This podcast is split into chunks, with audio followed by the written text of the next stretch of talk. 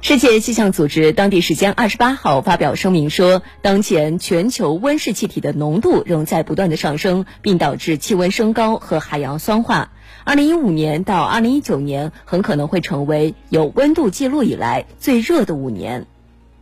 世界气象组织二十八号发表声明说，刚刚过去的四年是有记录以来最热的四年，这种全球变暖趋势在二零一九年延续，没有减弱迹象。